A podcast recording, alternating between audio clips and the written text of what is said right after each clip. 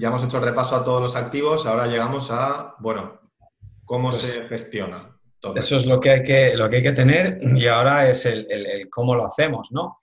Y el camino, ¿no? Y bueno, aquí pues hay tres partes, ¿no? Mientras se aporta, mientras se tiene, que, que te va a tocar hacer rebalanceos en algún momento y mientras empiezas a, a extraer esa, esa eh, riqueza, ¿no?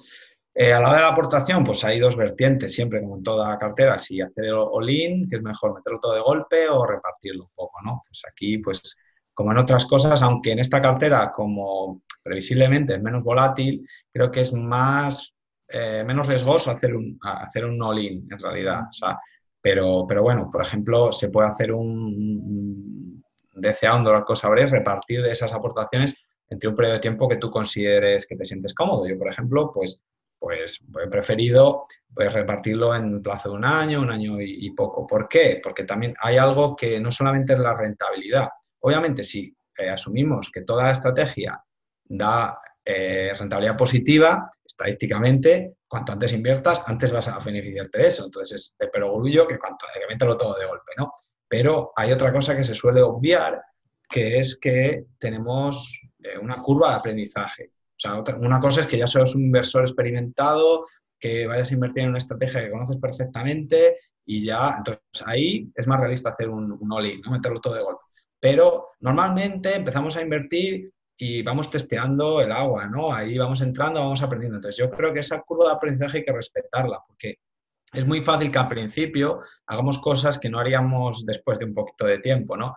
Y hasta que no te has metido, no te das cuenta de determinadas cosas, ¿no? Hasta que no tienes el skin. de- Entonces, creo que es interesante darse un tiempo para ir entrando progresivamente y en ese periodo de tiempo ir entonándote, ir aprendiendo y ir optimizando la cartera. Yo mismo, de hecho, ya he hecho eh, algunos cambios de productos porque me he dado cuenta de que, de que, bueno, que he encontrado algunos mejores o que no me había dado cuenta de alguna cosa, algún detalle que he ido aprendiendo con, con el tiempo. Entonces, para mí ya está siendo positivo el ir haciendo esta distribución, ¿no?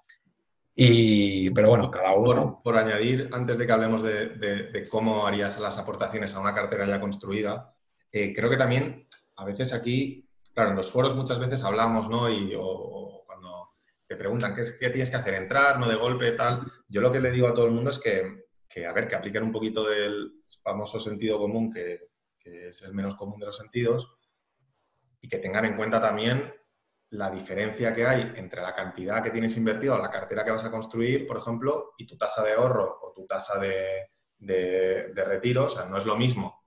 Eh, si tú vas a construir una cartera con 5.000 euros, pero estás ahorrando 400 o 500 euros al mes, pues entonces, quiero decir, la cartera construyela y ya está, porque es que tu tasa de ahorro es mucho más importante que cualquier otra cosa. O sea, esta, esta es una cantidad totalmente desproporcionada. ¿no? Cuanto más dinero tengas y menos eh, seas tú capaz de aportar o retirar, o perdón, eh, sí, menos sea el peso de tu tasa de ahorro, tu tasa de retiro eh, del total de la cartera, pues entonces más relevante es cómo construyes la cartera. Lo mismo si cuando decimos, eh, te toca la lotería, bueno, pues entonces eh, vamos a mirar eso, ¿no? Porque, porque ese premio, Claro. vemos que es una cantidad importante sobre tu ahorro eh, o, o será una cantidad muy importante, pues ahí es cuando tienes que mirarlo. Eh, si estamos viendo cantidades más pequeñas y, y no es tu caso, porque tú estás rápidamente creando, no, no, no va, a ser, no va a ser muy relevante. Ahí hay un, un- un término medio. Y por el resto suscribo todo lo que has. Sí, bueno, era más bien para, sí, para la aportación inicial y como dices, depende de cómo de grande es esa aportación inicial, tiene sentido o no, ¿no?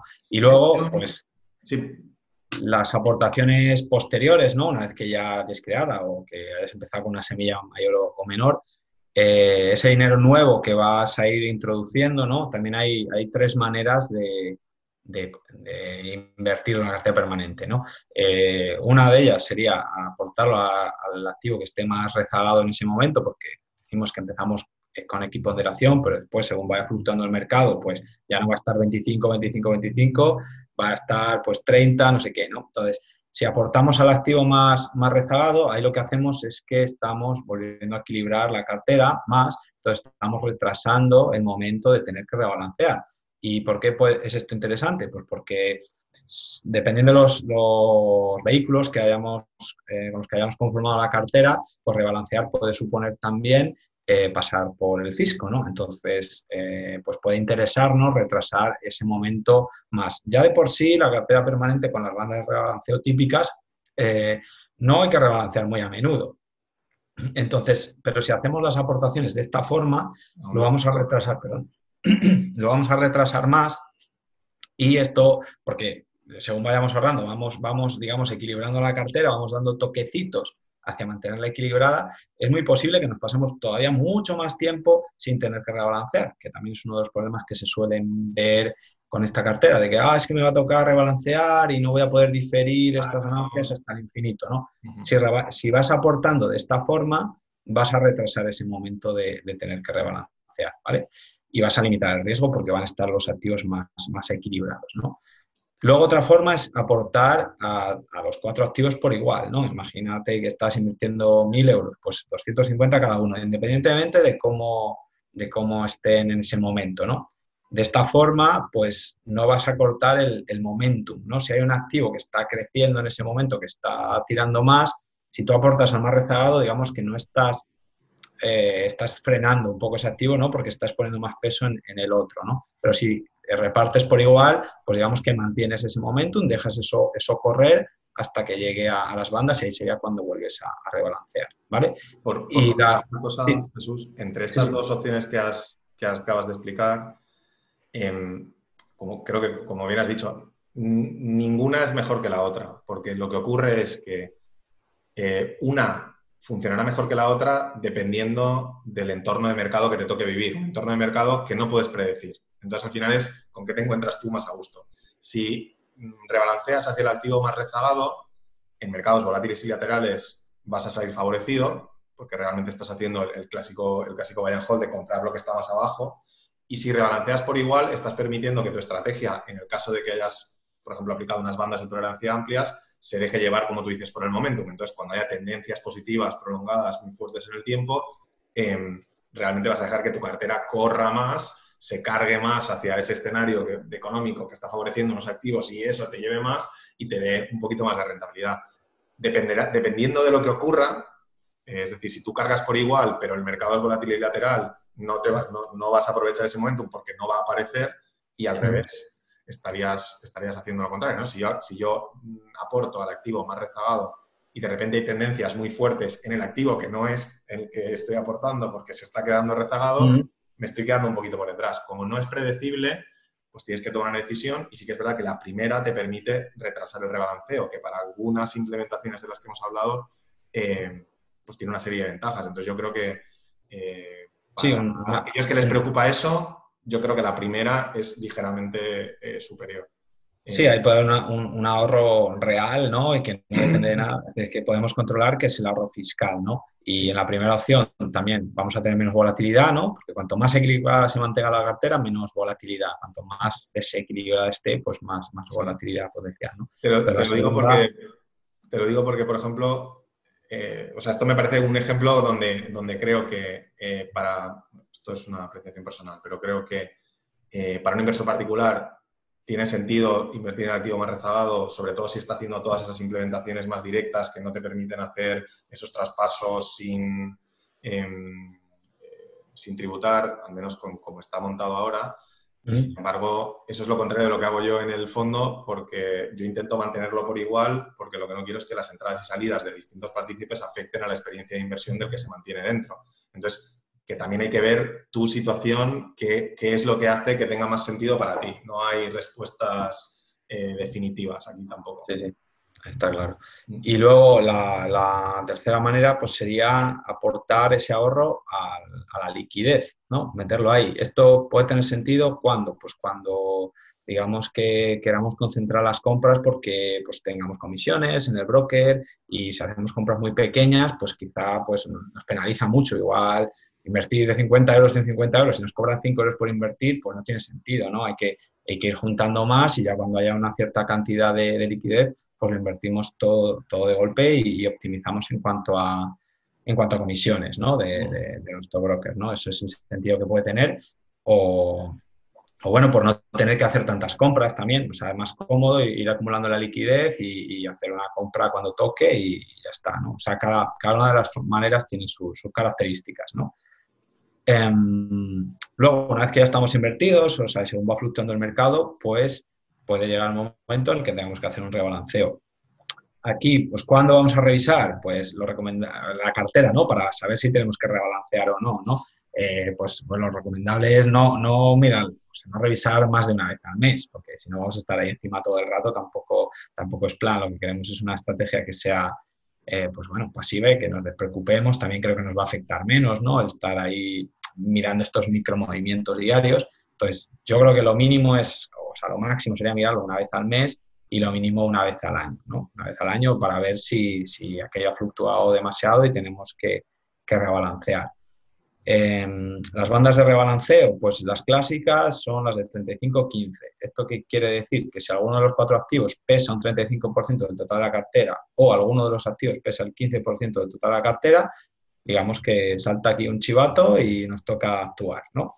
Eh, estas bandas, eh, bueno, hay, hay, algunos, son las que recomienda creo que Harry Brown, Craig Rolla en su libro, en el blog de carterapermanente.es hay algunos artículos muy buenos que, hace comparaciones entre cómo hubiera funcionado con unas bandas y con otras, y al final vienen a ser las más óptimas riesgo-beneficio y volatilidad, pero también son configurables. ¿Y qué pasa? Si, si dejamos, utilizamos bandas más amplias, por ejemplo 40-10 o 45-5, pues vamos a tener mayor volatilidad porque vamos a tener los activos menos ponderados y en principio puede que tengamos algo más de, rentabilidad, ¿vale? O sea, esta, esta, cartera podemos configurar también nuestro perfil de riesgo a, eh, través de, estas bandas de rebalanceo, colocándolas como, como nosotros queramos. Si, la verdad es que lo que deberíamos hacer es, cuando empezamos, deberíamos hacer un contrato con nosotros mismos de cuáles son las bandas que vamos a utilizar, porque irlas cambiando sobre la marcha, pues eso puede ser, es, es market timing, ¿no? Y no es la idea, ¿no?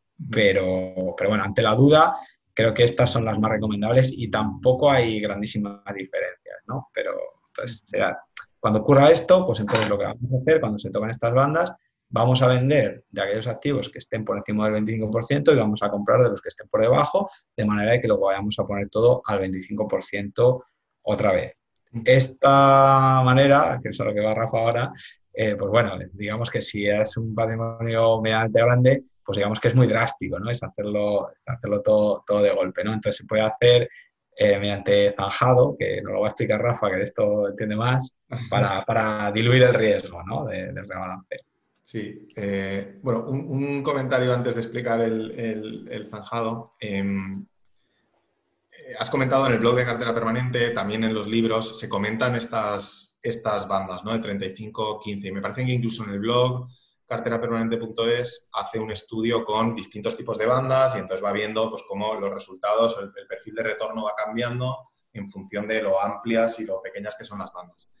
Hay un paper por ahí que, a ver si lo encuentro y lo ponemos también en los comentarios, que, lo que hace es un análisis un poco más completo de esta misma idea y entonces a dónde llegan, porque no lo hacen solo con la cartera permanente, lo hace con distintos tipos de, de, estrategias. Entonces a la conclusión que llega es que cuando tú tienes bandas de tolerancia razonablemente amplias como estas, porque al final estás dejando que se mueva un 10% arriba y un 10% abajo del total de la cartera. O sea, es una banda de tolerancia importante.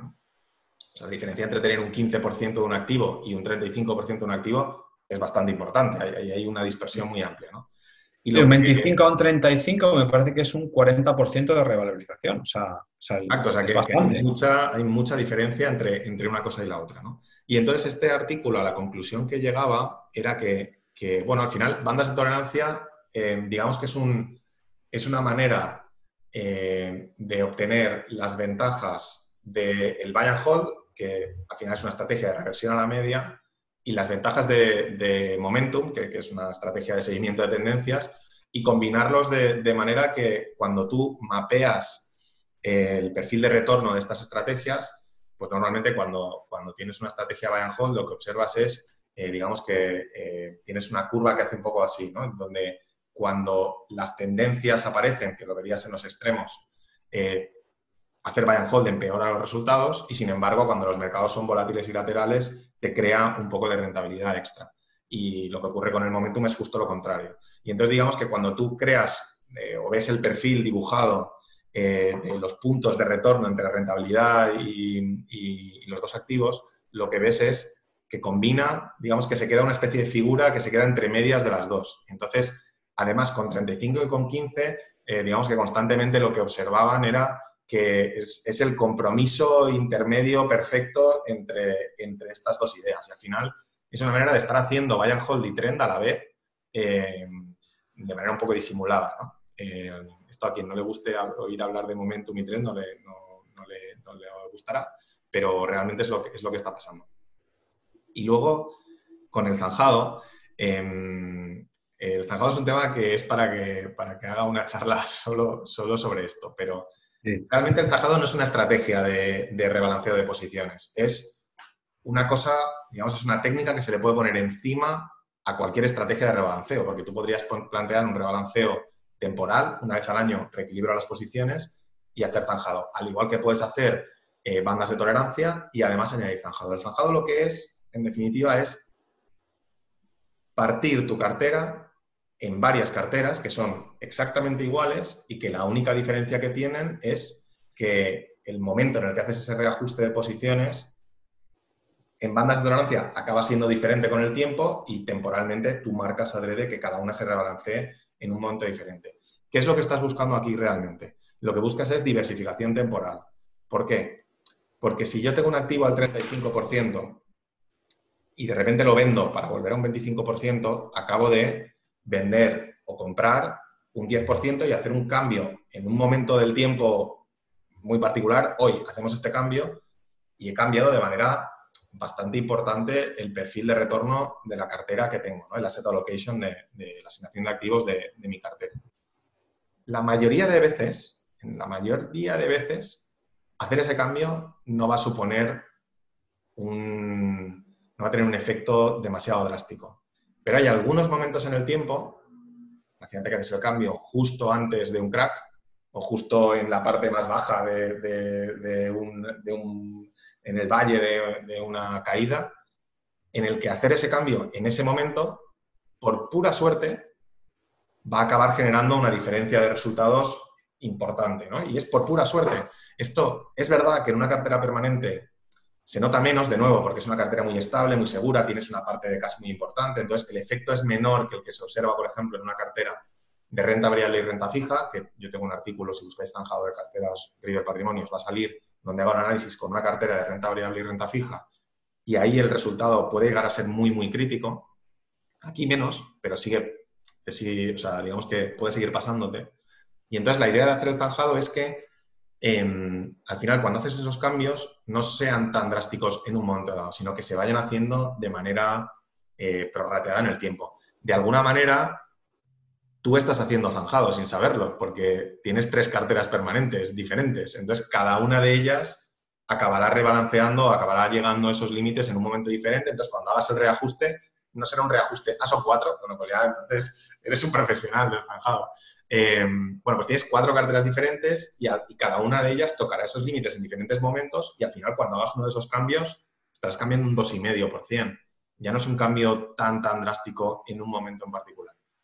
Es verdad que el zanjado para un inversor retail, sobre todo con cantidades más pequeñas y demás, eh, no lo veo porque es además, eh, digamos que añade una serie de, añade algo de complejidad y sobre todo hace que tengas que estar un poco más encima de la cartera, lo cual eh, es un poco contraproducente porque lo que estás buscando como inversor particular es un método más sencillo, más estable, no, estar tan, tan, tan encima, a ver hoy si esta banda, si tengo 10 zanjas, a ver qué está haciendo cada una, quizás lo complicas demasiado. Entonces, una alternativa que no es el zanjado, pero que hace una función muy parecida y que sí que yo recomendaría darle una vuelta eh, o, valorarla para un inversor retail, eh, independientemente de qué estrategia utilice, es que si está utilizando bandas de tolerancia tan amplias, pues que digamos que prorratee esa venta o esa compra. Es decir, si tú tocas la banda de tolerancia al 35 y tienes que vender un 10%, em, pues por ejemplo vende un 2% durante los siguientes 5 meses o un 1% durante los siguientes 10 meses. ¿Es un 5 o son 10 meses? No, no, no, es una ciencia exacta. De nuevo, sentido común, qué cantidad tienes invertida, qué costes tienes, eh, cuánto tiempo quieres dedicarle a, estar encima de esto. Pero sí que es verdad que, eh, bueno, pues simplemente haciéndolo en unos pocos meses evitas eh, pues comer... El efecto suerte. Por mala suerte, sí. O sea, es que evitas el efecto de la suerte, que puede ser buena o mala, y, al final cuando haces un cambio tan importante de 35 a 15 que decíamos, cuando haces rebalanceo realmente, estás haciendo market timing.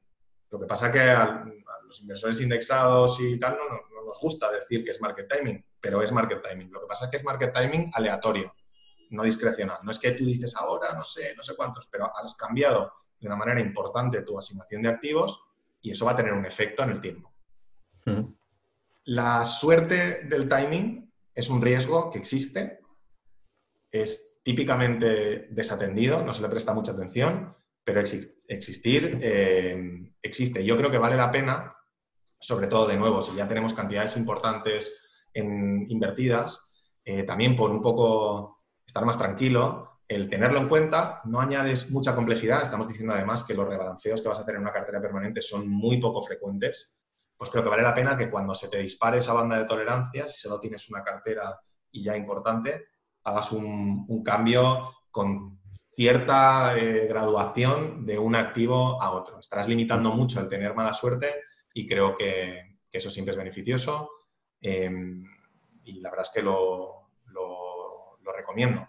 Si después de esta explicación no has entendido nada de lo que estoy diciendo, pues puedes ir al blog y leer los artículos y luego discutírmelo porque es una idea que a mucha gente le cuesta mucho coger, es una cosa de la que no se habla nada. Yo creo que en castellano yo y dos gatos más hablamos de este tema, pero en Estados Unidos se está empezando, no, siempre se le llama, eh, en Estados Unidos se llama portfolio tranching, pero hay otra gente que lo llama de otra manera. Y, es una cosa que se está empezando a tener en cuenta, sobre todo, eh, por ejemplo, a la hora de constituir ETFs o fondos indexados que tienen algún tipo de criterio de selección. Por ejemplo, me, selecciono un índice value. ¿Cómo se selecciona ese índice value? Porque si cada seis meses cambio completamente la asignación de activos, o sea, perdón, la asignación de empresas que conforman el índice, resulta que estoy metiendo ahí mucho factor de suerte, ¿no? Y están empezando a hacer estudios donde están viendo que efectivamente esto es lo que ocurre y algunas casas están empezando a introducir estrategias que en realidad son zanjado de carteras para reducir el efecto suerte. Yo creo que es una cosa que una vez la ves ya no puedes no verla y que en este tipo de vehículos cada vez va a estar más presente. Ahora mismo en gente que utiliza estrategias de seguimiento de tendencias ya es bastante popular. Si te vas a gente que hace eh, alta frecuencia, también se utiliza. Em, incluso si te vas a capital riesgo, es un concepto que ahí tienen bastante mm. interiorizado, ¿no? Con esta idea de las añadas. Tú le das la pasta a un tío para que invierta en capital riesgo y si tienen un millón, estoy en la cifra X, si tienen 100, pues esperan este año hacen una cosa, el año siguiente hacen otra, el año siguiente hacen otra y al final diversifican temporalmente. ¿no? A mí me pasa también, me cuesta un poco entenderlo, pero bueno, ya no pasa que vayan ahí a, tu blog y, lo, acaben de, ver el detalle porque, porque si no lo vamos a meter aquí demasiado a fondo. Yo siempre me imagino a Rafa con el zacho ahí en la linde cavando, haciendo zanjas pero, pero bueno, creo que no es eso, es otra cosa. Y, bueno, como has dicho, para el inversor retail, pues, pues nada, eso, dividirlo. A lo mejor si toca vender 10.000 euros, pues repartirlo en dos veces, en tres, en cuatro, las que nos parezca, ¿no? Sí, y bueno, vamos a los reintegros, ¿no? O sea, una vez que ya vamos a vivir de la, de la cartera o que vamos a empezar a gastar, aunque no sea íntegramente vivir de ella, pues eh, lo que vamos a hacer es gastar, eh, usar la parte de liquidez para, para, estos gastos, ¿no? Y cuando se toquen las bandas de rebalanceo, ahí lo más lógico es que fuera la parte de liquidez de la que estamos extrayendo, la que toque esa banda del 15, pues entonces eh, vendemos, hacemos el zanjado y volvemos al 25, 25, 25, 25, ¿vale? Entonces, eh, al ser una estrategia que obtiene la rentabilidad vía ganancias de capital, eh, contraposición con, por ejemplo, una de dividendos, pues vamos a tener nosotros esa llave de cuándo queremos que nos llegue esta, esta liquidez, ¿no? Cuando hacemos las ventas. Podemos hacerlo también en las bandas, pero también podemos jugar un poco con eh, la fiscalidad en ese momento que tengamos, ¿no? Entonces, quizá a veces, en vez de esperar a la banda, nos va, nos va a interesar vender un poco antes, un poco después, y para, porque quizá fiscalmente nos conviene mucho, ¿no? Pero vamos, vamos a tener la capacidad de decisión, ¿no? Pues tenemos eso en nuestra mano, ¿no? Que es algo a mí que me gusta personalmente en contraposición a, recibir dividendos, que es algo automático, que llega ahí, pero tú a veces que a lo mejor no te conviene ese año cobrar X mil euros de dividendos porque es que por otro lado mm, has cobrado otra cosa y es que entonces ya subes de, cambias de franja o hay una deducción que no puedes acceder. Mil cosas que van cambiando, que son impredecibles y entonces yo creo que siempre es mejor tener el control sobre eso, ¿vale? Y eso la cartera permanente te lo da también.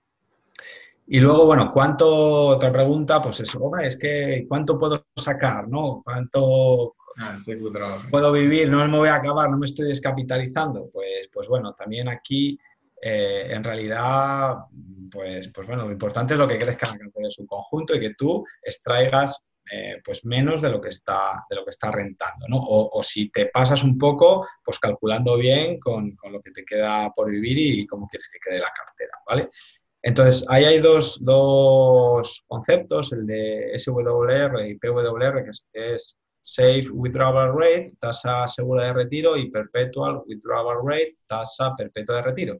Entonces, la, primera, la segura, eh, bueno, voy a explicar al revés. La perpetua sería lo que puedes sacar eh, para que tu cartera nunca baje del patrimonio inicial, o sea, eh, y esto, bueno, se puede calcular. Hay una, una, web de la que hemos hablado todavía que se llama cartera, no, portfoliocharts.com, que tiene unas simulaciones pues muy buenas para, para diferentes carteras, incluida la permanente, y en el que hace pues backtesting, ¿no? Obviamente no sabemos lo que va a pasar de aquí en adelante, pero en el pasado, probando eh, pues todas las, posibilidades, ¿no? Y viendo el...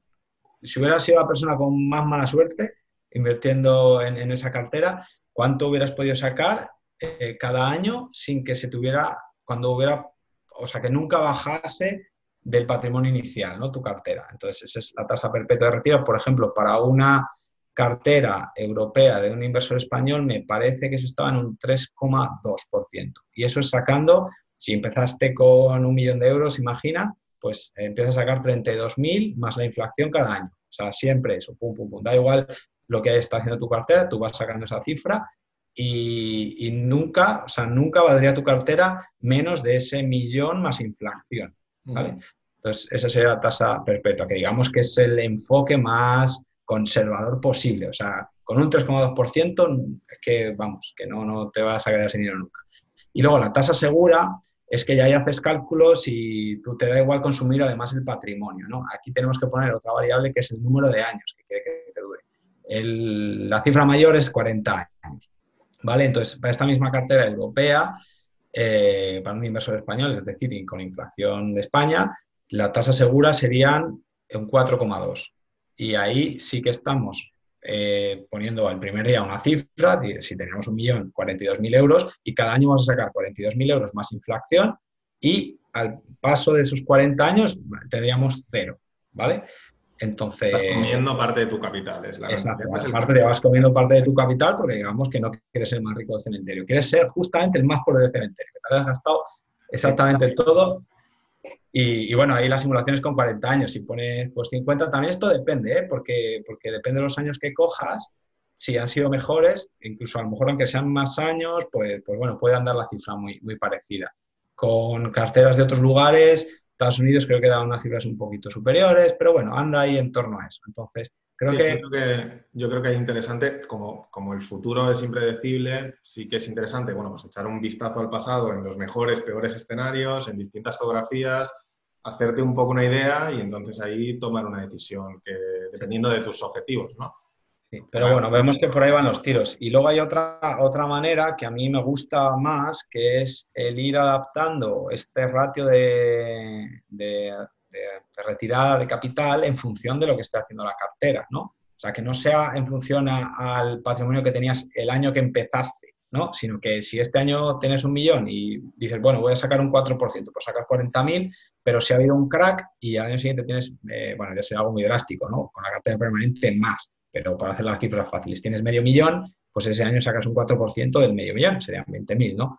Eh, como no esperamos que sea tan drástico, digamos que te vas apretando o aflojando el cinturón un poco en función de lo que está pasando. Y ahí también yo creo que te, da una tranquilidad mental, ¿no? Estás reaccionando a lo que está ocurriendo en, la realidad que estás viviendo, eh, apretándote un poco el cinturón si las cosas están yendo mal, teniendo más holguras si están yendo bien, y ahí aseguras también que nunca te vas a quedar sin dinero, ¿no? Entonces, yo, de hecho, eso, De hecho, eso en, de nuevo, cuando trabajaba más en, gestión patrimonial era una cosa que, una, idea que me gustaba mucho, porque al final una persona que está viviendo de sus rentas o complementando sus rentas con su cartera, eh, el argumento es, a ver, esta cartera, sobre todo porque muchas veces es alguien que ha tenido un negocio, yo tenía clientes que alguien que tenía un negocio y lo ha vendido. entonces pasa de vivir de su negocio a complementar sus rentas con su cartera de inversión. Y entonces lo que yo le decía es, es que tu cartera de inversión es tu negocio ahora.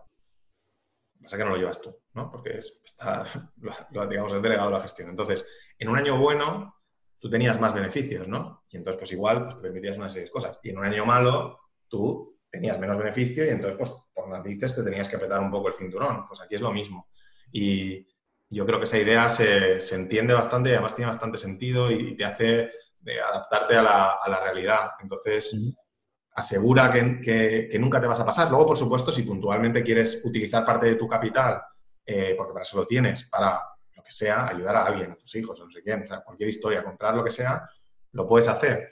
Pero sabes también de manera muy clara que estás retirando parte de tu capital y que eso te va a afectar al año siguiente, ¿no? Porque el año siguiente volverás a intentar ir con ese porcentaje. Entonces, me parece que hace que la gente tome decisiones eh, más sensatas. No sé, a mí también me gusta eh, esa, idea, Bueno, continuamos, que ya creo que nos queda poco, ya nos estamos agarrando un poquito, ¿no? Bueno, yo me lo estoy pasando bien, así que vamos a seguir, no pasa nada. Em, bueno, aquí vamos a hablar un poco de, variantes, alternativas, evolución, porque hay veces que entramos en algunos debates, eh, en mi opinión, un poco eh, bueno, que tampoco aportan mucho sobre qué es una, esto es una verdadera cartera permanente, no lo es, sí que es, tú tienes el PIN de cartera permanente, tú estás en el club, yo no. Em, yo he intentado hacer esta clasificación em, definiendo variantes, alternativas y, evoluciones, ¿no? Entonces, para mí una variante de la cartera permanente em, eh, pues bueno, tenemos varias, ¿no? Por ejemplo, hemos, hemos, mencionado algunas. Hemos dicho que la, digamos que la versión eh, clásica es una cartera permanente local en la economía en la que tú vas a vivir. En la geografía en la que tú te vas a mover. Hemos mencionado también la cartera global de la manera en la que tú la planteabas. Yo personalmente, em, quizás por, por, cómo entré yo en la renta variable también, pues me, me siento más cómodo si mi red no solo está en donde yo vivo, sino que es en el mundo globalizado en el que vivimos, ¿no? en el que me parece que no vamos a volver atrás a, economías totalmente aisladas, eh, me siento más cómodo con una cartera que intenta capturar el crecimiento allá donde ocurra. Eso sí, asumiendo una serie de, nuevos riesgos, ¿no? Eh, has comentado el de divisa, por ejemplo. Eh, tú comentabas tu cartera con diferentes niveles, en diferentes zonas geográficas. al final son variantes que yo creo que mientras cumplan los principios, las bases de las que hemos hablado hasta ahora, nos están llevando a todos al 80, 90, 95% al mismo sitio, ¿no? Y estamos hablando ya del, no sé, el último, eh, el último detalle, ¿no? Mientras no hagas cambios que, ya sean cambiar la filosofía o cambiar eh, realmente los, principios. No sé, eh, ¿Cómo lo ves tú esto? Yo, creo que, bueno, pues... Sí, yo creo que son pinceladas, o sea, sobre todo cumpliendo con las premisas que hemos dicho, son, son eh, pinceladas, ¿no? Yo, en particular, personalmente, y aquí esto, pues bueno, es, creo que es lo que más debate hay, ¿no? Es la manera de globalizarla, me parece que es donde más debate hay. Yo creo que soy, pues hasta que yo sepa hasta ahora, el único que lo está haciendo de esta forma, entonces probablemente sea el que estoy equivocado, ¿no?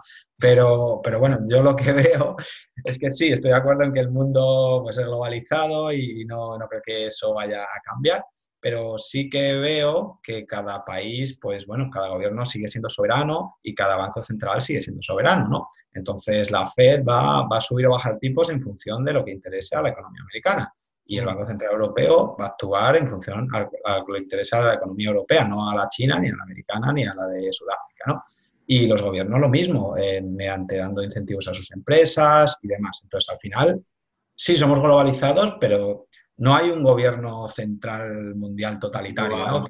entonces, no, eso no existe y ya se ve, cada uno tira para su lado, ¿no? Entonces, eh, no sé cuánto puede influir, pero bueno, yo me he sentido más cómodo y también por, digamos, el punto de partida que yo tenía, digo, bueno, pues lo voy a dividir en, cachitos, porque creo que sí, la renta variable americana va a, ir mejor en, o sea, ese baile entre renta variable y, renta fija americana va a ser más óptimo que, si yo, digamos, que, lo junto todo, ¿no? Porque digamos que estoy metiendo diferentes eh, geografías y políticas monetarias, ¿no? A lo mejor si tengo un fondo de bonos global, pues hay unos países que me están subiendo los tipos y, bueno, la mayoría a lo mejor lo están subiendo porque es el clima global, pero algunos, por alguna causa local, ellos los están bajando porque su economía está yendo de otra forma.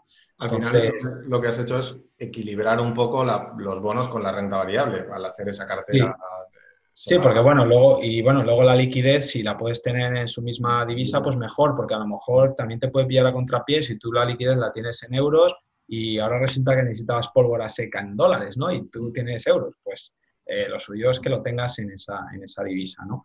Eh, entonces, eh, hacerlo de otra manera, pues bueno, pues, pues yo creo que esta es más, para, para mí, creo que es mejor pero también es bastante más compleja. O sea que yo entiendo que no todo el mundo ni tiene el tiempo ni las ganas, ni es tan friki como yo de ponerse a hacerse cuatro carteras permanentes. Y a lo mejor que también hay formas de hacerlo más, más sencillo, ¿no? Pero bueno, ese, ese es mi enfoque en esto. No sé si me equivocaré o no. Yo, yo insisto en que para alguien que vea esto por primera vez, eh, solo tiene que meterse en cualquier foro de cartera permanente para ver que al final el número de personas que hacen la cartera permanente clásica sin tocar nada es prácticamente cero.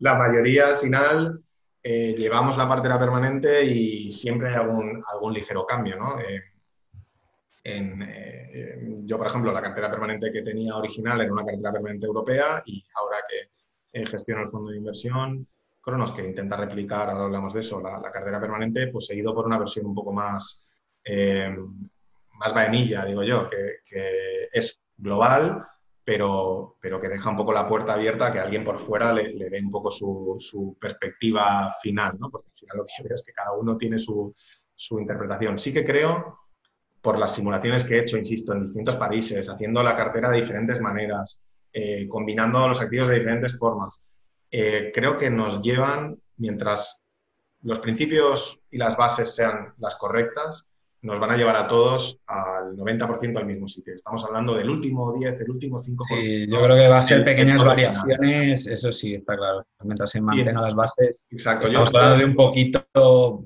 Sí, y luego alguien acertará y alguien no, ¿no? Pero creo que, el, mensaje para alguien, de nuevo, que se acerca a esto por primera vez, es que, bueno, eh, el detalle final, la pincelada final, eh, se puede hacer de muchas maneras, pero que lo más importante son los principios en los que te estás basando que nosotros pensamos que, son correctos.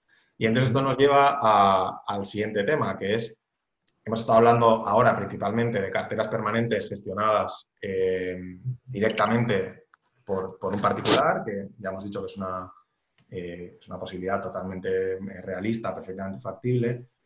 también he mencionado que yo gestiono uno de los dos fondos de inversión que hay actualmente en España que replican de alguna manera bastante directa la asignación de activos de una cartera permanente. El fondo este es Cronos, el otro fondo que existe se llama Icaria Permanente. Esto es una novedad porque esto, como decías, hace seis meses no, existía. Los dos fondos han salido eh, prácticamente seguidos al, mercado. Y entonces, una de las de los debates que se abre ahora es, bueno, ¿qué tiene más sentido? ¿no? ¿Hago una, una cartera permanente eh, que constituyo yo directamente o opto por el fondo de inversión. Entonces, eh, yo voy a tratar de ser todo lo objetivo posible eh, sin dejar de ser el, el gestor de uno de los fondos, ¿no? Luego tú, si quieres añadir algo, me... No, lo doy mi visión también y, bueno, también aclarar que yo no tengo, que aunque estemos haciendo esta charla tú y yo, porque, porque bueno, porque creo que conectamos en, en este tema de la cartera permanente, tiene muchas cosas en común, ¿no? De, nuestra visión, que nos gusta la estrategia y demás, pero no tenemos ningún tipo de, vinculación profesional, ni yo con el fondo, ni nada, ni nada más allá. Entonces, yo luego doy mi visión también, objetiva. Bueno, yo em, creo que objetivamente, si a ti lo que te atrae de la cartera permanente, mm, o sea, principalmente si, si, lo que te atrae de la cartera permanente es la filosofía de inversión y no solo la asignación de activos o el perfil de retorno, o sea, es decir, si te interesa eh, una implementación completa, porque estás pensando en, como he dicho antes, ¿no? esto es un método de gestión patrimonial, esto no es solo realmente una asignación de activos, que puede serlo también, pero va un poco más allá. Si esto es lo que a ti te interesa, si estás pensando en eso, yo creo que de todas, todas, tienes que buscar el camino que al final te lleve a, esa implementación directa de la cartera permanente. Ese es eh, clarísimamente tu caso, ¿no, Jesús? Eh, mm. Y creo que para ese caso tiene mucho más sentido. Eh, quizás el fondo de inversión en, ese caso te sirve para empezar, pues para, arrancar, pero en realidad eh, cuando haces una implementación directa estás eh, en esa escuela un poco más libertaria reduciendo intermediarios, por ejemplo, estás diversificando los brokers, puedes diversificar entre países, puedes llegar a esos ya niveles un poco, es verdad que de, complejidad, pero, pero si le dedicas tiempo tampoco tanta complejidad, se puede hacer perfectamente. y creo que es lo más coherente con la filosofía de la cartera permanente. La otra ventaja evidente, eh, por lo menos ahora mismo, es el coste. Ahora mismo tú puedes perfectamente constituir la cartera permanente y, te estás ahorrando medio punto aproximadamente. Em, ya te digo, medio punto sin, tampoco hacer, hacer grandes... Em, o sea, que, no, es, no, es, especialmente complejo, ¿no? que se puede hacer perfectamente. Es verdad que los fondos de inversión intentaremos con el tiempo pues aumentar el patrimonio bajo gestión y, reducir las comisiones para, eh, para ponértelo eh, muy, muy difícil o que por el coste pues te lo tengas que pensar, pero, pero siempre va a ser eh, en esencia más barato intentar hacerlo tú. Otros inconvenientes de hacerlo con el fondo de inversión, otras ventajas de hacerlo tú mismo, son que, claro, cuando creas tú tu cartera, tomas tú todas las decisiones, que eso pues, puede ser una bendición o puede ser un problema, pero la realidad es que cuando inviertes en el fondo de inversión, te tienes que adaptar a la estrategia de otra persona, ¿no? Icaria tiene una estrategia, insisto, creo que llegamos todos al 90% al mismo sitio, pero ellos hacen una implementación particular, eh, yo hago otra implementación ligeramente diferente y, tú quizás tienes otra visión. Eh, que podrías utilizar los fondos y complementarlos también, también, pero al final si inviertes en el fondo de inversión, de alguna manera te estás vinculando al éxito del proyecto, eh, que, pues, podría no funcionar en el tiempo y al final pues, no, no ser un fracaso comercial, te estás vinculando al, éxito del gestor también a la hora de, hacerlo. Em, creo que esas son las ventajas principales de, invertir tú mismo en la cartera permanente. ¿Cuáles son entonces las ventajas de invertir en la cartera permanente mediante el fondo? Pues la principal es la sencillez que simplemente estás delegando la gestión y va a haber una persona que va a seleccionar los activos, eh, gestionarlos, el rolado de la deuda que decíamos antes, los, los reajustes por rebalanceo, con un método o, con otro, y, te estás ahorrando eso. Entonces yo creo que para los que les suponga un problema, em, eh, esto o, no, no, se vean capaces, insistimos que es razonablemente fácil, eh, pues puedes delegar la gestión y ahí está esa ventaja de, de sencillez. Sí que creo también que hay otros dos perfiles a los que les puede interesar el fondo, que son el que realmente, bueno, pues para empezar, ya es un inversor en fondos de inversión, entonces, pues digamos que todo este tema de eliminar em, intermediarios, pues no, es tan importante para él porque ya está acostumbrado a invertir con estos vehículos y quizás lo que le interesa es más la asignación de activos o el perfil de retorno, ¿no? Y no tanto la, filosofía. Entonces, hay bastantes inversores que yo veo que, por ejemplo, invierten en, en Cronos porque pues, les parece más cómodo el invertir en el fondo que ya hace esa estrategia y luego ellos por fuera añadir X vehículos para, darle su toque personal o, para construir otra alternativa, que ahora hablamos de eso también. Em, y simplemente, pues de nuevo, al final todo acaba en que les parece más fácil, les parece más sencillo. Y, sí que creo que donde hay un, filón para los fondos de la cartera permanente, eh, que creo que aún no hemos eh, tocado, porque son proyectos muy nuevos y, esto pues aún no, está, no es, tan popular.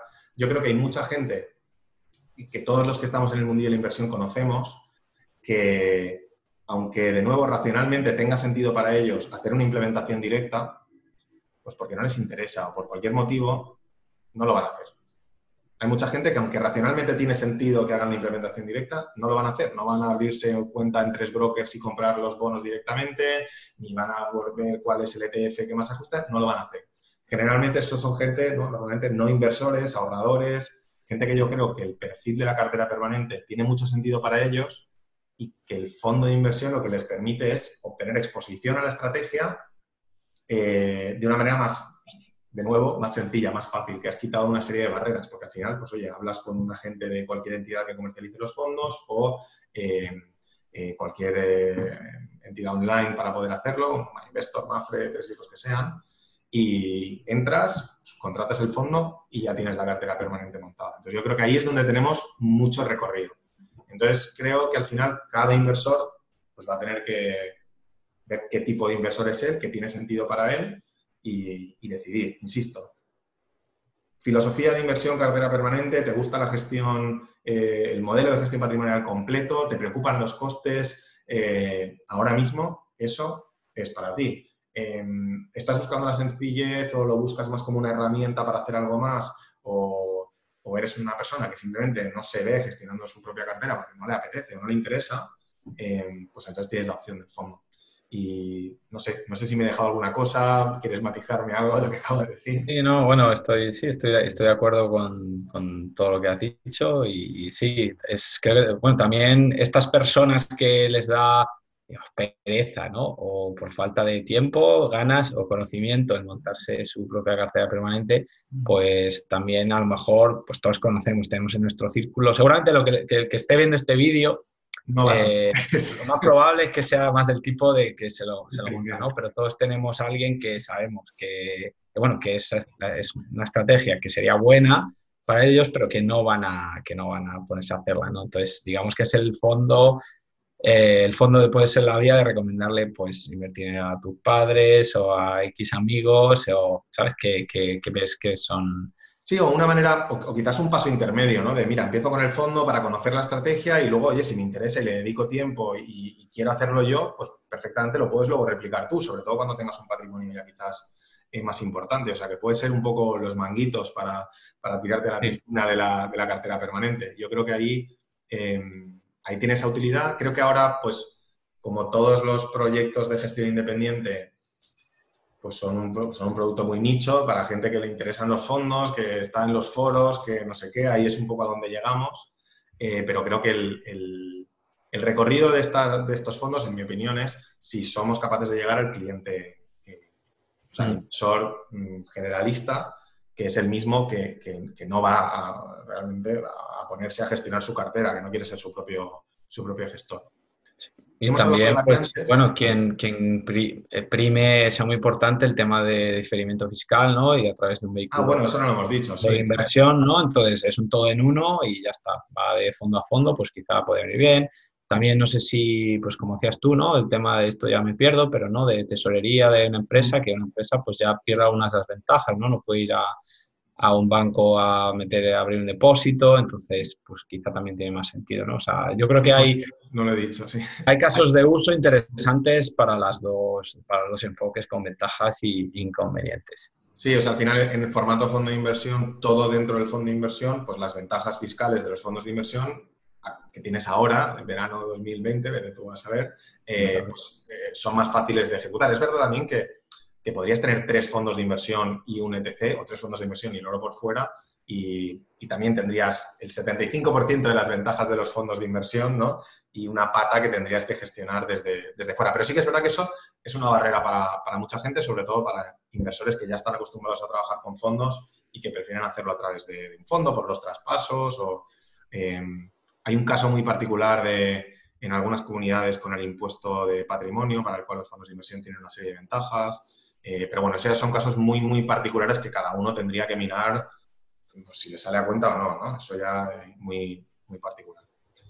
Eh, hablaba de variantes, porque aquí estaríamos siempre hablando de carteras permanentes y la diferencia es cómo la ejecuto, ¿no? O sea, cómo la monto, cómo la gestiono.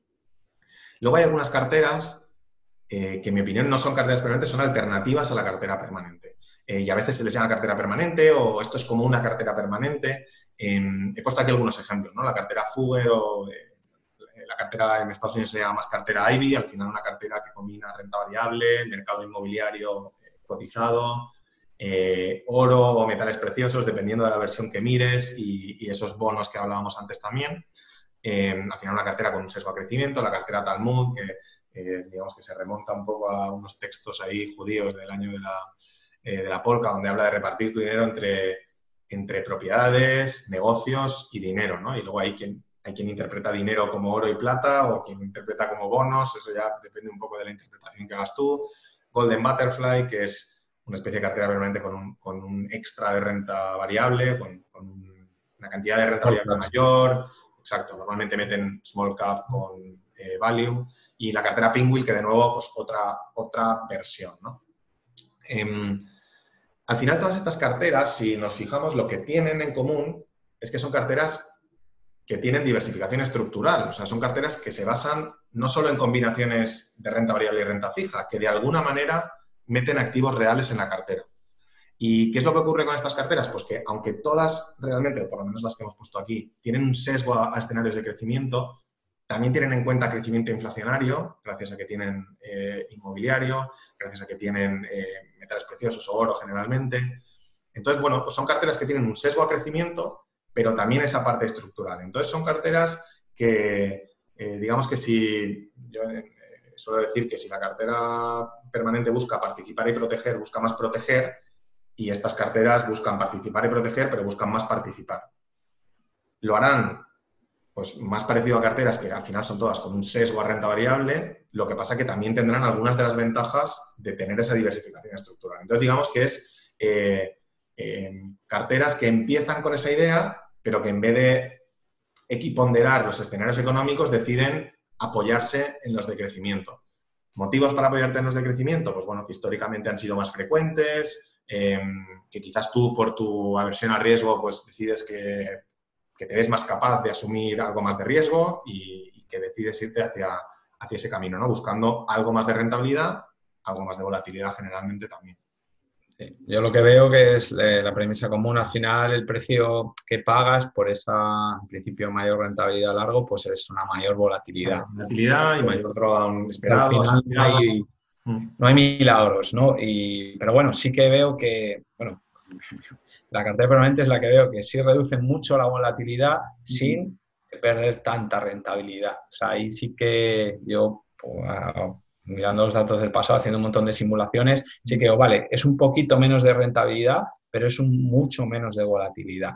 Entonces, es lo que veo un poco que tienen en común, que me parecen súper buenas comparado con otras cosas porque ya introducen la, diversificación estructural, ¿no? que es algo que muchas carteras no, consideran. ¿no? No, no, exacto. Sí, o sea, es un sesgo a crecimiento con algo de estabilidad. Al final tienes que siempre equilibrar esas dos, esas dos cosas, no, no puedes tenerlo todo, está claro. Em, y luego ha marcado eh, algunas carteras como una evolución de la cartera permanente. Em, me voy a tener un poco en la cartera All Weather, porque a veces la cartera All Weather dice, esto es como una cartera permanente. Y, yo creo que la cartera eh, All Weather que populariza eh, Ray Dalio, porque es una recomendación que le hace a, Tony Robbins en, su, algunas entrevistas y en su libro, eh, creo, que es, creo Money Masters the Game o algo así, em, creo que es ese libro.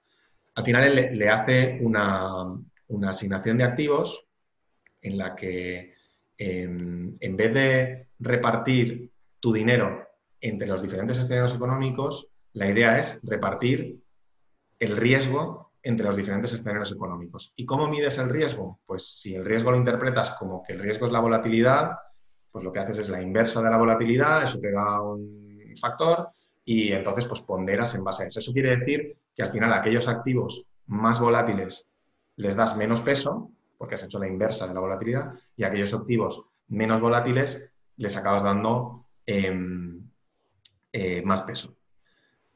Y entonces, eh, digamos que Ray Dalio ahí lo que hace es, dice, bueno, pues coges el último periodo, mides la volatilidad histórica de los activos en este periodo y entonces eh, calculas estas ponderaciones y entonces haces una simulación. ¿Qué es lo que ocurre? Que, mm, muchas veces, o yo creo que, en este libro, eh, Tony Robbins interpreta esto como que esto es una asignación de activos estática, o sea, que es un buy and que estos pesos son fijos y así se gestiona para adelante. Pero realmente yo creo que eso es un error.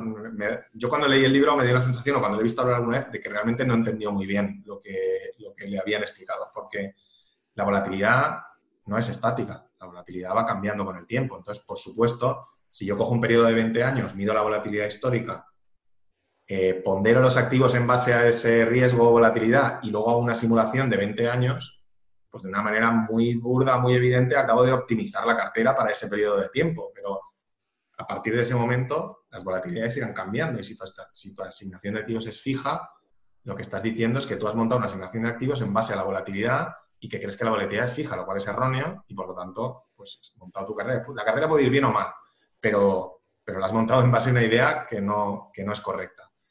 La cartera al weather en realidad técnicamente es una cartera risk parity, que en castellano es paridad de riesgo. Y entonces es una cartera que hay bastantes casas de inversión que siguen esta estrategia, pero es una cartera dinámica. En la medida que las volatilidades van cambiando, esta gente pondera los pesos en función de cómo cambian las volatilidades. Y al final eh, también están ahí haciendo una, em, una apuesta, que es que ellos piensan que las volatilidades sí que se pueden predecir, que los mercados, la volatilidad de los mercados sí que es predecible o que por lo menos la volatilidad de ahora nos dice algo sobre la volatilidad eh, de mañana. Eso, pues bueno, tiene toda su argumentación de por qué sí y por qué no, pues estar o no de acuerdo, pero al final es una cartera dinámica, que se basa de alguna manera en esa misma idea de diversificación estructural, pero ya no de manera fija como estas alternativas que hemos estado, que hemos estado viendo. La cartera Trinity de Menfaber em, es una cartera que, creo que es el primero que incorpora en una única cartera la idea de que, em, así como la cartera permanente nos quiere proteger de todos los escenarios económicos, em, incorpora la idea de también protegernos de todo tipo de entornos de mercado. ¿Por qué? Porque cuando tú gestionas una cartera con un buy and hold tradicional, realmente el buy and hold, como he dicho antes, se ve favorecido cuando los mercados se comportan de manera volátil y lateral. Y si tú utilizas una, estrategia de momentum, una estrategia de seguimiento de tendencias, em, realmente tu cartera se va a ver favorecida cuando haya tendencias positivas o negativas y se va a ver muy desfavorecida cuando los mercados sean volátiles y laterales. Entonces la idea es que si tú repartes eh, o creas una cartera que tiene dos subcarteras y que cada una de ellas se gestiona de una manera, pues estás protegiéndote de todo tipo de entornos de mercado. Es verdad que la cartera permanente, con bandas de tolerancia amplias, ya está haciendo esto, en cierta manera, que lo he intentado explicar antes, porque al final las bandas de tolerancia amplias te dan efecto momentum y también algo de reversión a la media. Eso es una cosa muy particular de la cartera permanente porque tiene los activos extremos en cada uno de los lados. O sea que, la cartera permanente aún se suma un tanto eh, sin querer buscar esto eh, de manera directa. Y, bueno, la cartera del Robust Asset Allocation, que es de Alpha Architects, y me he permitido eh, colarme ahí también en la presentación, porque son dos estrategias muy parecidas, lo que intentan es básicamente una cartera que es una alternativa a la cartera, a la cartera permanente porque tienen también un sesgo a crecimiento pero diversificación estructural, como por ejemplo la cartera Fugger, y a la vez eh, tienen una parte dinámica como la cartera Trinity porque combinan estrategias, ¿no? Son buy and hold, pero también tienen seguimiento de tendencias. Entonces, digamos que eh, eh, hay algunas carteras que tienen algo en común con la cartera permanente, se pueden basar en la filosofía de, bueno, intentar protegernos pase lo que pase, tienen en cuenta los, diferentes escenarios económicos, pero ya no son carteras permanentes, ¿no? De hecho, estas carteras de evolución que acabo de decir son dinámicas. Por lo tanto, son, por definición, lo contrario de permanentes. No, no, vas, a, vas, a, estar moviendo esos porcentajes de manera consciente, no simplemente dejando, dejando que se muevan. Em, entonces, cartera permanente para nosotros es la que cumple y sigue las premisas que hemos contado hasta el principio. Ligeros detalles nos pueden llevar a una variante u otra, pero al final muy parecidas. Y luego el resto pues son carteras que de alguna manera tienen algo que ver, comparten alguna idea pero pues no son carteras permanentes, no, no, son exactamente eso. Em, no sé si quieres añadir algo a, esto. Nada más, no. Está bien. Bueno, pues entonces vamos allá con, las críticas y con esto vamos a acabar, con, las críticas a la cartera permanente. Hemos hablado un poco de esto, ¿no? Pero muchas veces se critica la cartera permanente por ser demasiado conservadora. Em, ¿Qué opinas tú sobre esto?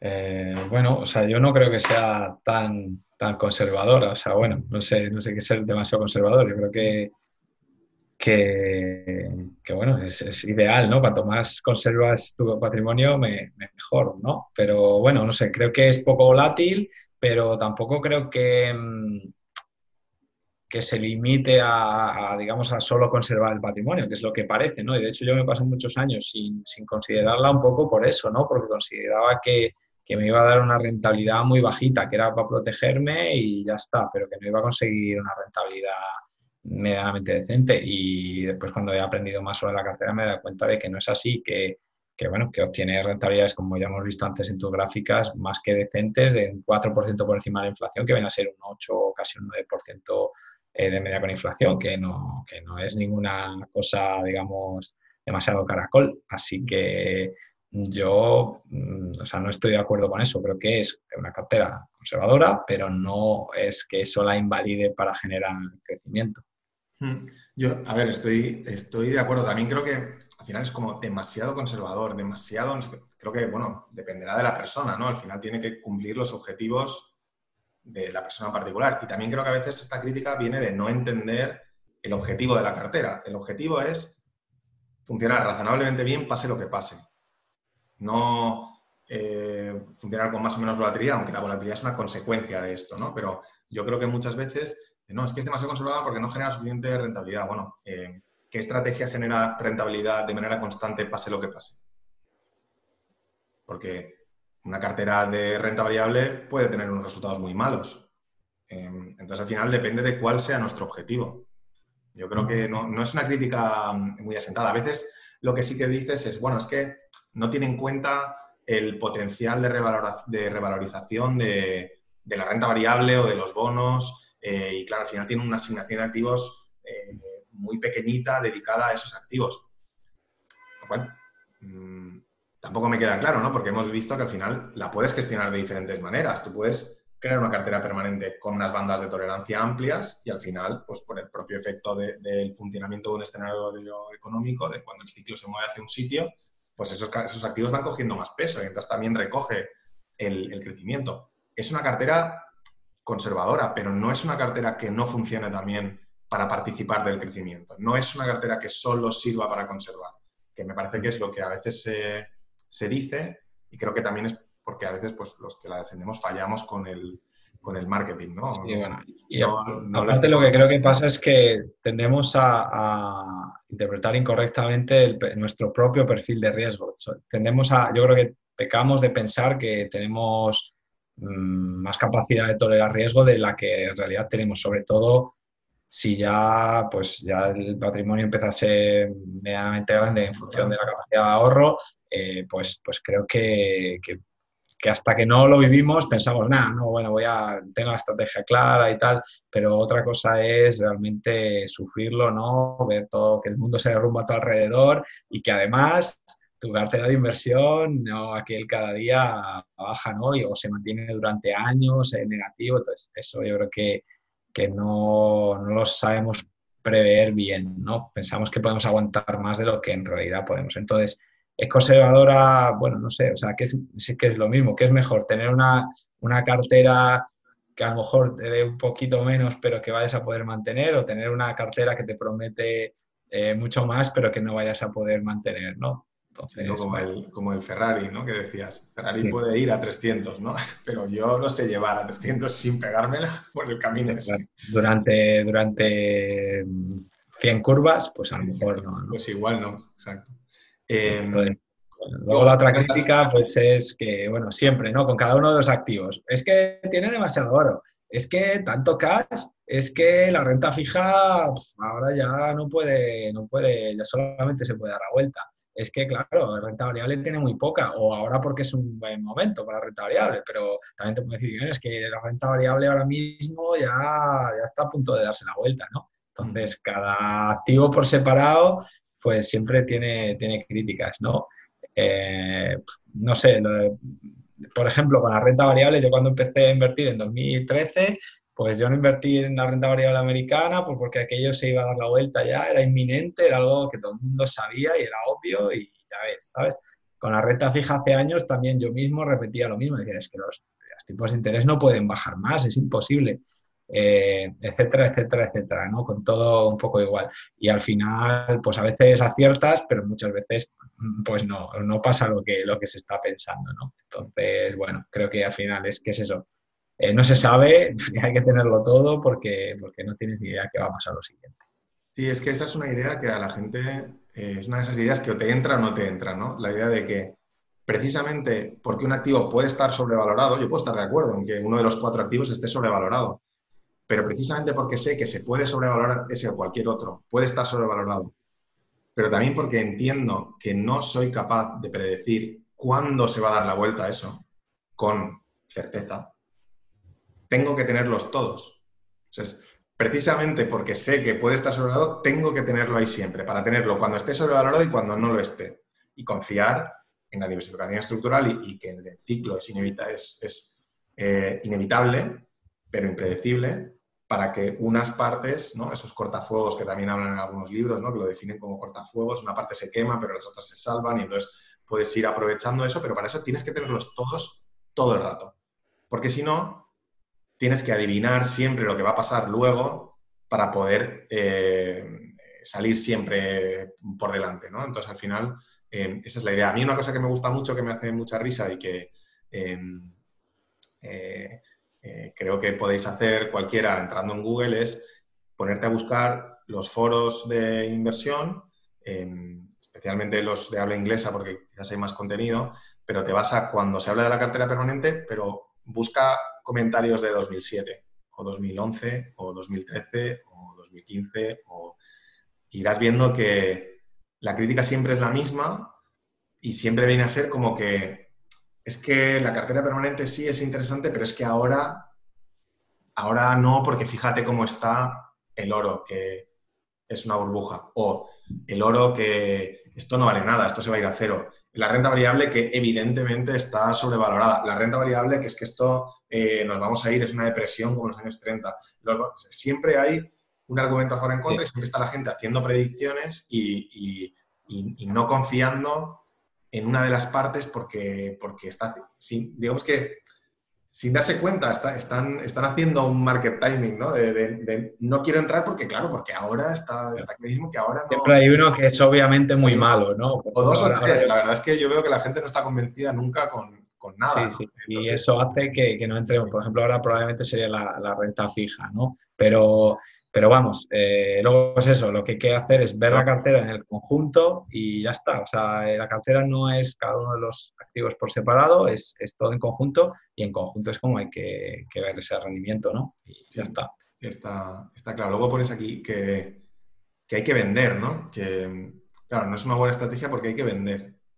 Claro, porque bueno, esto en contraposición a, bueno, a una estrategia de dividendos, ¿no? Que, tenemos la percepción de, estar conservando la vaca mientras vivimos de, la leche, ¿no? Y al final creo que también esto es un, concepto que, es más conceptual que, real, ¿no? Porque al final, pues, pues eh, sí, la leche te da la empresa, pero la, empresa lo que está haciendo es separarse de una parte de su, de su capitalización, ¿no? Está haciendo una microventa que está decidiendo la cuantía y el momento la propia empresa, no estás decidiendo tú, pero si a falta de, otros factores externos la empresa estaría, eh, bajaría su cotización exactamente en ese, en ese precio que ha dado en dividendo y eh, que sería exactamente lo mismo que pasaría si vendes esa misma parte.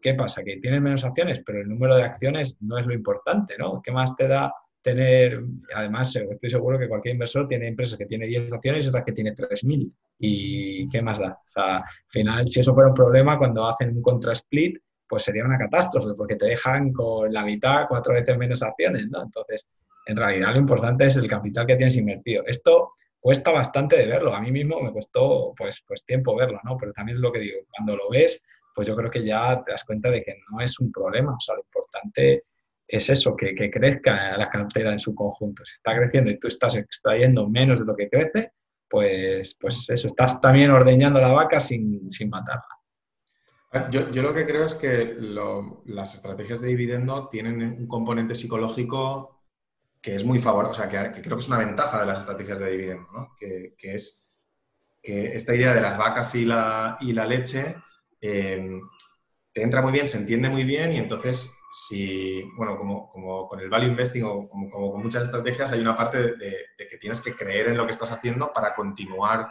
mantenerte invertido y eso hace que tengas un buen comportamiento, etc. Entonces yo creo que eh, ese concepto de los dividendos es, más fácil de, entender y eso hace que muchos inversores se mantengan invertidos y eso es una ventaja de las estrategias de dividendos desde mi punto de vista.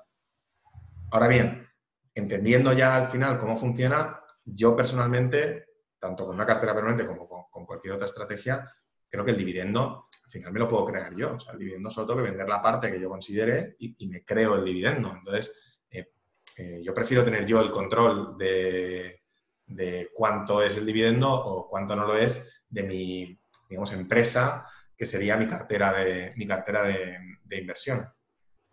Y, tiene más... más... Psicológicamente más, complicado porque te haces tu cargo, tienes que tomar tú la decisión y, bueno, pero, pero yo lo prefiero. Pero al final... Que también tiene más sentido en función de con qué lo compares, ¿no? Porque digamos que invertir en empresa de dividendos tiene mucha ventaja con respecto a invertir en solo en renta variable, porque sí, ahí sí es más fácil mantenerte invertido. Y además es un de calidad y, históricamente... Viéndolo con toda esa volatilidad que a lo mejor te toca vender una estrategia que tiene mucha volatilidad, si tienes que vender en el momento que está, digamos, en, el momento flaco, pues claro, igual te estás descapitalizando demasiado y luego a la hora de recuperar no puedes recuperar, ¿no? Entonces, eh, si lo comparas hacia ese lado, pues tiene más sentido, pero eh, con una cartera como la cartera permanente que tiene poca volatilidad, pues no hay, no, no existe tanto ese, ese riesgo ni ese miedo, ¿no? De, de, tener que aguantar, porque el dividendo también te ayuda a aguantar psicológicamente ante las caídas del subyacente, sigue teniendo el dividendo, ¿no? Que es ahí como un, eh, un ancla ¿no? que te ayuda a mantenerte firme,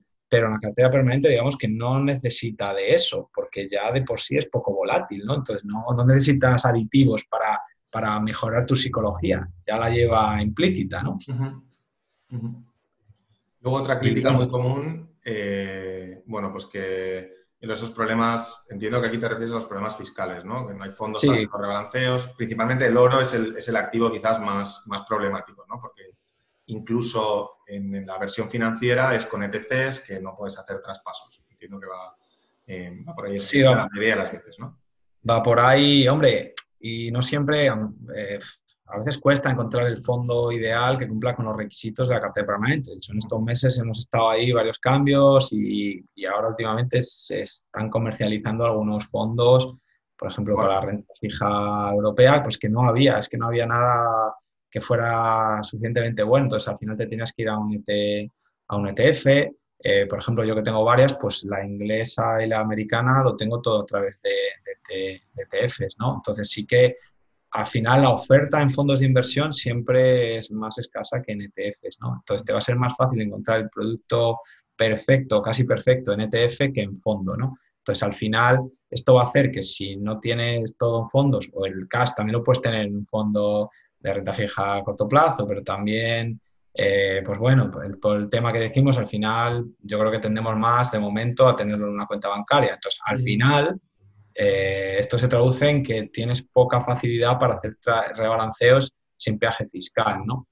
Yo aquí, o sea, eso es, eso es, una, eso es cierto a día de hoy, y yo aquí lo que veo es que si estás en fase de construcción de la cartera, o sea, también depende de las números, ¿no? Pero, pero si las aportaciones, habría que hacer una, una simulación que no, que no me para hacer, pero con, si con esas aportaciones que vas haciendo las vas colocando al activo más rezagado, utilizas esta, este sistema, digamos que siempre vas a estar manteniendo la cartera cerca de, de, de la, de la equiponderación, ¿no? Entonces, ese rebalanceo en el cual vas a tener que tributar, creo que lo vas a poder retrasar bastante. O sea que este impacto fiscal por no tener fondos me parece que no va a ser tan grande. Y luego, el día que tienes que vender, porque ya vives de ella, es que eh, haya fondos o no, ya te va a tocar vender, ya te va a tocar sí, tienes que vender, eso está claro. Para, gastarlo. Entonces ya en ese punto, pues ya vas a estar, ya vas a estar vendiendo igualmente, ¿no? Entonces no te va a suponer. Entonces, creo que sí, que es una, una pega que tiene a día de hoy, que, es difícil de, de, eliminar totalmente,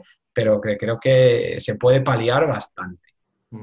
Yo, este, yo esto sí que lo veía, por ejemplo, cuando eh, yo tenía mi cartera permanente para gestionar tesorería de la empresa, eh, sí que eh, ahí no tenía esas bandas de tolerancia tan amplias, ¿no? Ahí que, lo que quería era, digamos, que mantener el perfil de riesgo, digamos que era una, intentaba no dejar que se movieran mucho porque en ese momento pues el, objetivo que yo tenía era ese, ¿no? estar protegido, pasara lo que pasara constantemente. ¿no? Y me preocupaba menos la rentabilidad, la potencial menor rentabilidad debido al momentum. En ese momento yo creo que ni sabía muy bien qué era el, qué era el momentum porque no tenía los conocimientos que tengo ahora, pero perfectamente era capaz de gestionar esa cartera. Em, lo decía porque, claro, al ser dentro de la sociedad, sí que en ese momento ya me di cuenta de que, claro, es que si se me desajusta esto, lo tengo que vender, no sé qué, esto es un fastidio. Em, y ahí sí que, eh, pues al final era un poco de quebradero de, cabeza, porque no me venía nada bien realmente vender para luego comprar. En el momento en el que la construí, además, me acuerdo que sí que hubo un cierto desajuste y yo quería mantenerlo bastante cerca y entonces acabé haciendo ahí algunas concesiones también para, para evitar esos, esos movimientos. Em, como dices tú, depende de tu situación, es más o menos relevante em, y a malas, eh, pues tienes los fondos de inversión, es verdad que tienen un coste más alto, pero te permiten esa, esa ventaja si no te quieres encargar de, eso y, poco más. Y bueno, luego está, ya lo hemos hablado antes, ¿no? Pero hay mucha gente que cuando ve lo de solo Europa, em, yo, yo, no porque solo Europa me dé miedo, sino en mi caso en particular porque a mí me atrae más la idea de tener una exposición más global pero, pero sí que es verdad que hay gente que esto le, le, para un poco, ¿no? Dice, hostia, le, da, un poco de, de, canguelo. Sí, y también, bueno, pues es eso, ¿no? Hay que ser consciente de que si se amplía, pues por un lado está el riesgo de divisa, que, que, no es desdeñable. De hecho, bueno, en los foros últimamente se mueve mucho un gráfico, el de Estados Unidos, de, bueno, que en 20 años pues, pues ha estado plano en euros, ¿no? pues tuvo plano en euros, ¿no? Y, bueno, o sea que es un riesgo real que hay que tenerlo en cuenta y si, si vamos a, a, vivir en Europa, pues quizá no nos queremos exponer al mundo, ¿no? Entonces, bueno, ¿es posible? Pues sí, es posible. Eh, quizá te da más seguridad por un lado, pero también hay que tener en cuenta que pagas el precio de exponerte al resto de divisas. Ya está. Yo, creo que al final todas las decisiones de inversión que tomes en esta o en, cualquier otra cartera, al final tienen una serie de ventajas y, desventajas. Y lo interesante es, pues bueno, conocerlas y tomar tu decisión, pero sabiendo...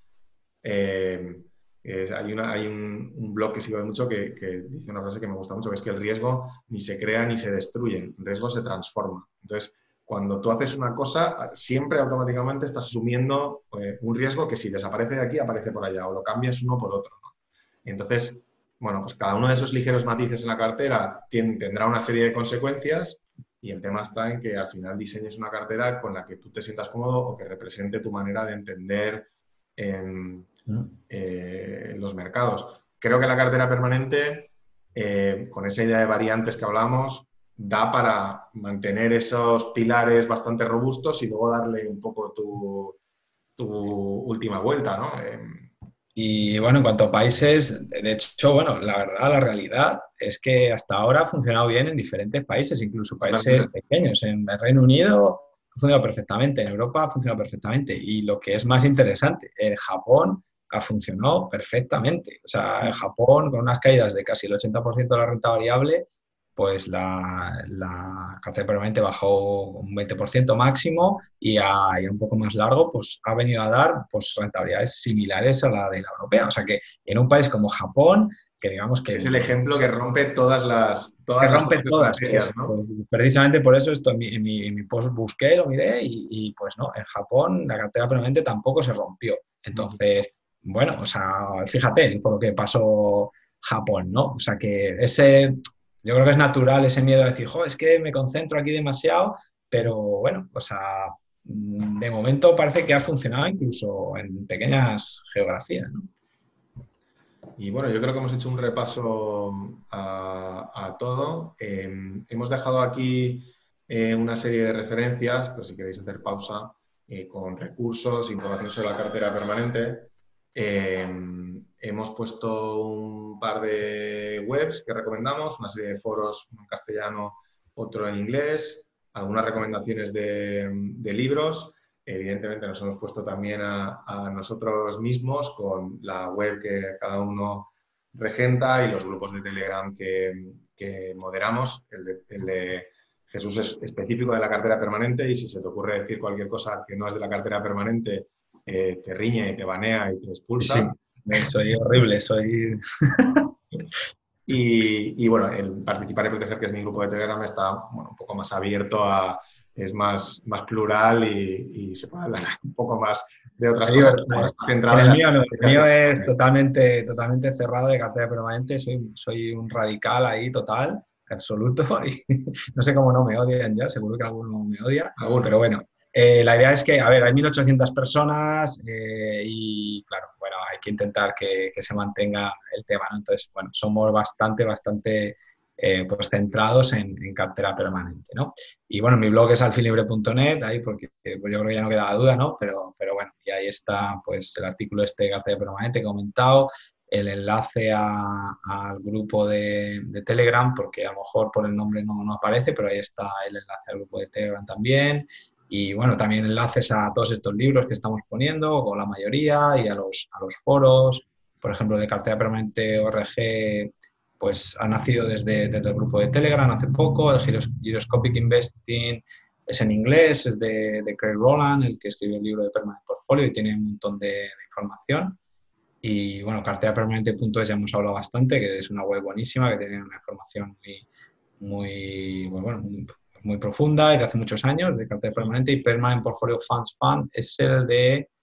Es la este página web original del fondo de, inversión, que es verdad que no replica la cartera permanente exactamente esta versión simplificada, es como una versión un poco más elaborada, pero tiene también algo de contenido eh, muy interesante y, bueno, pues es un poco el, legado ahí histórico que ha quedado de, de, esta historia que hemos contado de Harry Brown y supongo que sigue funcionando a día de hoy y que además ha obtenido resultados pues, eh, excelentes en todo este periodo de tiempo, con una versión también, eh, una variante de, la cartera permanente más parecida a la versión esa original que luego Harry Brown simplificó. Em, yo cuando suba, el, no sé cómo vamos a hacer esto, pero me imagino que irá acompañado en el artículo, o lo subiré con, en el blog, o no sé cómo lo haremos, pero tengo también algunas otras referencias, igual pongo algunos links ahí para que la gente los, los pueda encontrar. Y bueno, eh, hemos llegado al final, eh, no sé cuánto tiempo llevamos aquí hablando, pero bastante. Eh, esto es la cartera permanente, cómo invertir de manera sencilla, segura, estable y rentable. No sé si quieres hacer una conclusión final por tu parte. Bueno, pues que decir que dentro de la incertidumbre ¿no? del mundo en general y del mundo de la inversión en particular, pues pues creo que la cartera permanente es una buena manera, o de momento la mejor que he encontrado, para invertir mirando hacia adelante, ¿no? O sea, asumiendo esa incertidumbre y, invertir de forma de que, podamos navegar ¿no? en, esas, en esas aguas. Eh, y no mirando hacia atrás o viendo lo que ha pasado, ¿no? Es, es un enfoque hacia adelante, yo creo. Y, y bueno, también pues decir que seguramente no sea, casi con total seguridad, nunca va a ser la, estrategia, la mejor estrategia en, determinados momentos, o sea, siempre va a haber varias estrategias que, que, lo estén haciendo mejor momentáneamente, ¿no? Pero creo que nos, con la cartera permanente nos aseguramos por lo menos de estar más o menos siempre en el podium, ¿no? Y a, y a largo plazo. Entonces, pues bueno, creo que es un poco las cualidades de esta cartera. Em, bueno, pues yo en particular suscribo lo que, lo que dices tú. Em, creo que, bueno, vale la pena estudiar un poco la cartera permanente. Yo creo que muchos cuando la estudien eh, es posible que, la, que, la, que, se conviertan en adeptos de, esta filosofía de inversión. Em, y creo que para muchos otros, pues por lo menos parcialmente la, la tengan en cuenta. Y si y si tienen que quedarse con algo que no es la cartera permanente porque por lo que sea no les cuadra, que se queden con esa idea de, diversificación estructural que yo de verdad creo que es eh, la gran eh, aportación de Harry Brown al mundo de la inversión más allá de su propia estrategia, esa idea de que hay activos que funcionan mejor en diferentes escenarios económicos, tener, tener en cuenta que no tienen por qué venir por delante los escenarios económicos que a ti te apetezcan, y que, que a ti te vendrían mejor y que, como dice Jesús, por definición, cuando tienes una cartera con diversificación estructural, siempre va a haber unas estrategias que te van a dejar detrás. O sea, tú em, es muy difícil que, quedes en el podium, en el primero, de, o sea, que, que, quedes el primero del podium a corto plazo con una cartera con diversificación estructural, porque por definición tendrás los activos que lo están haciendo bien, pero también los activos que se ven desfavorecidos. Sin embargo, a largo plazo, los que tienen este tipo de carteras, yo creo que van a tener resultados más robustos, más confiables. Es mucho más probable que se mantengan invertidos en las estrategias que diseñan y, creo que al final eso, es lo que cuenta. Si no te mantienes invertido en la estrategia a muy largo plazo, no, ha servido de nada que en los números esa estrategia sea, sea ganadora. Em, al final, pocas veces, pero alguna vez eh, se ha ganado el Tour sin ganar ninguna etapa. Es, perfectamente posible. Solo tienes que quedar más o menos arriba constantemente y al final acabas dejando a, muchos otros por detrás. Así que bueno, eso creo que es, todo. Eh, muchas gracias por habernos escuchado y por haber estado aquí. Eh, veremos dónde subimos esto y qué tal y qué tal queda. Pero bueno, yo estoy bastante contento. ¿Tú qué, cómo lo ves, Jesús? Muy bien, muy bien. me lo he pasado muy bien y, y nada, espero que guste. Vale, Venga, chao.